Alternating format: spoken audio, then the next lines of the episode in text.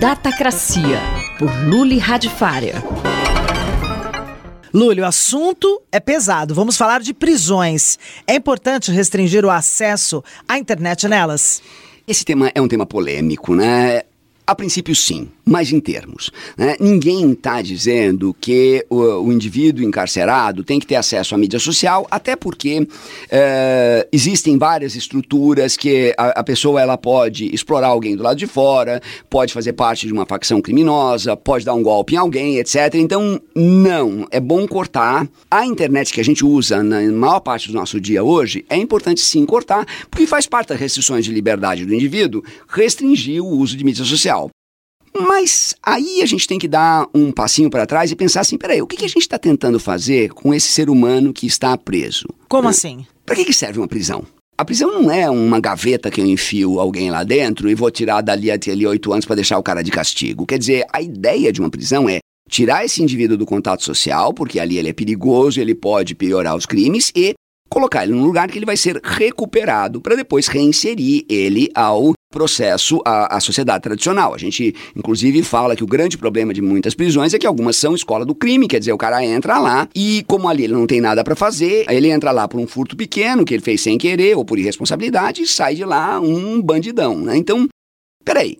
Se a ideia é recuperar um indivíduo, então dá para usar a internet de um jeito muito melhor. Mas qual é a proposta? Bom, primeiro, isolar ou vigiar a comunicação externa. Quer dizer, todo mundo fala que o Google vigia você, a Amazon vigia você, a Apple vigia você. Então, ora, se você está usando a comunicação dentro de uma prisão, você pode vigiar toda a comunicação que o cara faz com fora e o cara se incrimina loucamente, sem contar que incrimina um monte de parceiro do crime dele, se ele for usar aquilo para fazer o crime. Primeiro, você já deixa isso aí, olha, quer comunicar para fora, comunica, só que a gente está ouvindo. Segundo, começa a bloquear uma série de coisas, né, limitar horário, etc.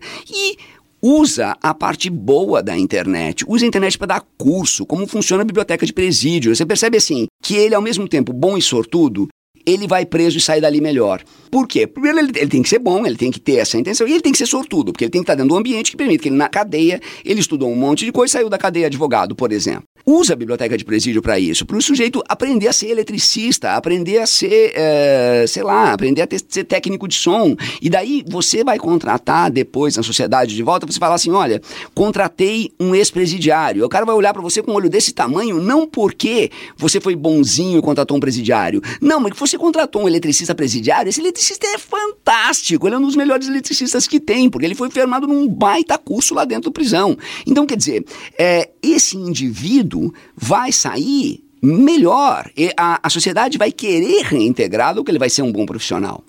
Eu imagino que uma proposta dessas, Luri, vai enfrentar muita oposição, hein? Pois é, o que dá muita tristeza, né? Porque a gente não está propondo que a prisão seja um grande resort, um, um lugar de é, que a pessoa simplesmente fica lá relaxado e vendo vídeo do TikTok ou vendo pornografia, né? Não, é, também não estou propondo um contato livre, não mediado com o mundo externo, porque senão ele tira toda a ideia de prisão. Hoje em dia a gente passa mais tempo online do que offline, então se você corta o cara dali, você está prendendo ele, você está tirando ele da mídia social, não adianta, ele está ele tá preso e está na mídia social, ele continua solto. Né? Mas qual é a alternativa? O que, que a gente espera para uma sociedade funcional? Né? Se a gente tem uma sociedade, a sociedade tem prisões, então a prisão ela tem que exercer uma função. E a internet pode ajudar muito essa função da prisão. Sabe? É parar de pensar que aquele indivíduo que ele foi parar na prisão, ele é, é ele é uma carne ruim, ele é uma cabeça ruim e ele vai ter que ser tratado como uma fruta podre para o resto da vida dele. Muitas vezes o cara foi parar na, na, prisão por vacilo e ele pode sair de lá uma pessoa melhor. Poxa, imagina que sociedade bacana que o cara sai da cadeia e ele é um técnico valorizado. Ele é integrado num instante, esse cara não volta pro crime. Todo mundo tem a ganhar com isso. Eu sou Sandra Capomatto, você ouviu o professor Luli Radfarer.